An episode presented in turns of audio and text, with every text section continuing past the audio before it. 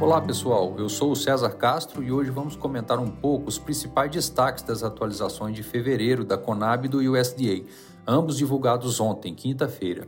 A Conab reduziu novamente a estimativa para a produção brasileira de soja da safra 23-24 para 149,4 milhões de toneladas, ante 154,6 na previsão de janeiro.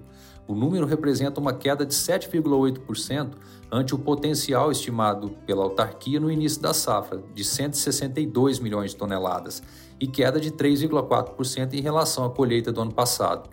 O ajuste veio diante de uma redução diária, agora estimada em 45,1 milhões de hectares. A produtividade também foi revisada para baixo, para 3,3 toneladas por hectare.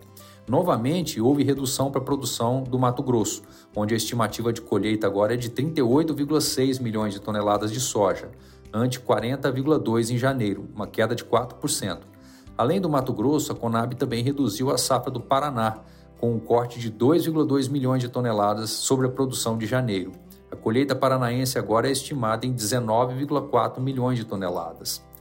Do lado do milho, uma nova redução para a produção total do cereal foi efetuada, baseada em queda de área e produtividade.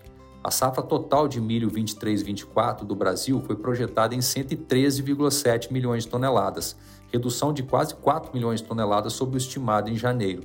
A área caiu de 21 para 20,4 milhões de hectares.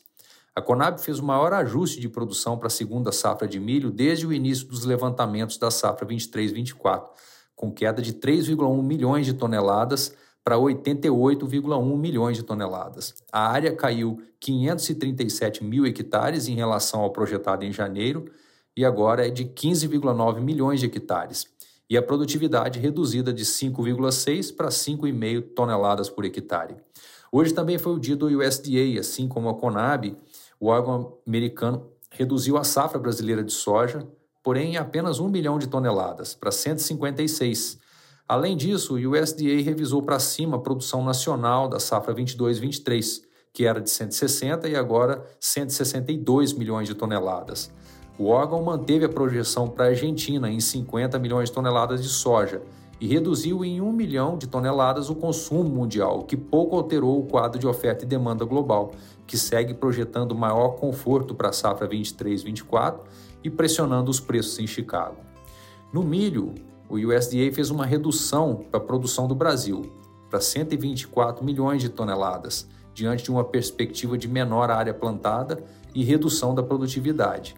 No quadro internacional, pouca mudança em relação ao apresentado em janeiro, com manutenção para as produções americana e argentina e um pequeno ajuste para baixo de 1 milhão de toneladas no consumo global. No milho, o quadro global também segue apontando para maior conforto e os preços pressionados.